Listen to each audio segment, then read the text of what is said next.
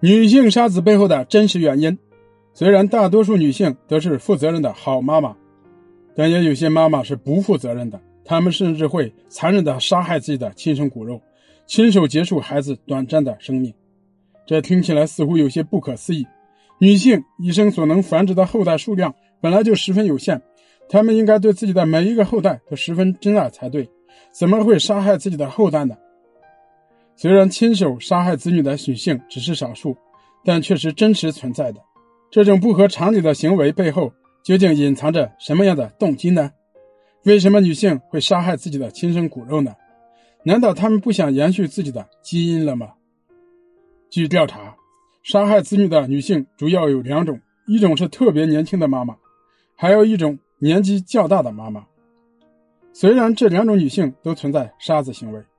但他们杀子的原因却大相径庭。特别年轻的妈妈，主要是指未成年的青春少女。这些女性肯定都是未婚的，在某种特殊的情况下与男人发生的性关系，不小心怀了孕。也就是说，她们本身是不想生孩子的，怀孕纯粹是一种意外。她们可能还是学生，或者刚刚步入社会，在这种情况下生孩子显然是不合适的。她们自己尚且还是个孩子。又怎么能承担起照顾孩子的角色呢？对于这些涉世未深的青春少女来说，与男人发生性关系，可能只是出于一种好奇心的驱使。她们从来没有想过会怀孕，更没有想过要承担什么责任。至于那个令其怀孕的男人，大多也不会承担起父亲的责任。这就是说，即使他们将孩子生下来，也只能是靠他们自己照顾孩子的父亲是不会为其提供任何资源的。独立抚养孩子，这对青春期的少女来说，该有多么不可思议呀！她们没有能力，也不懂得如何去抚养孩子，这样的重担显然不是一个少女所能承受的，所以他们的孩子注定是不幸的。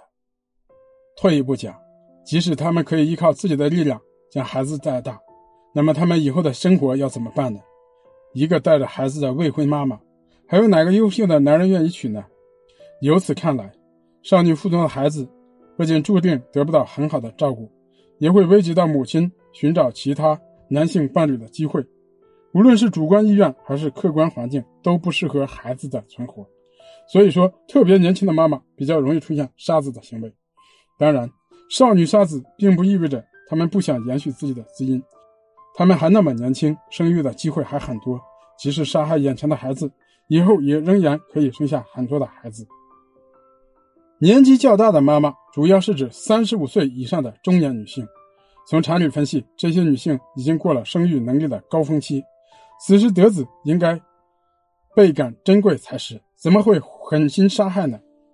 年纪较大的妈妈一般都不会只有一个孩子。当她们年纪中旬再度怀孕的时候，虽然也会有中年得子的喜悦，但却不得不面对一个现实的问题，那就是孩子的健康问题。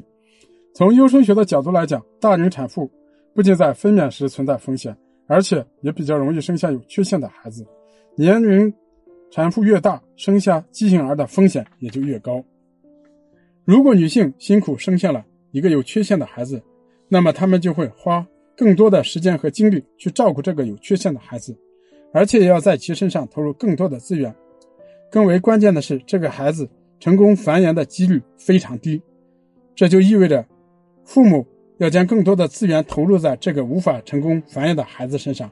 从基因的角度来看，父母对有缺陷的孩子所进行的任何投资都是白费力气，因为他们根本就无法将基因延续到下一代。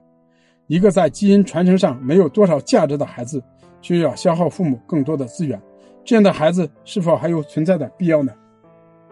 另一个问题是，有缺陷的孩子必然会分享父母的资源。如果父母在这个有缺陷的孩子身上投入过多，那么投注在其他孩子身上的资源就会减少。从繁衍的角度来看，这样做显然是毫无必要的。与其将资源投注在有缺陷的孩子身上，倒不如更多的投入在可以延续基因的其他孩子身上。所以，为了保证自己的基因更好的延续下去，年纪较大的母亲也可能会杀害自己有缺陷的子女。虽然理论上听上去有些残忍，有些不近人情。但这些都出自原始能，而且在现实生活中也确实是存在的。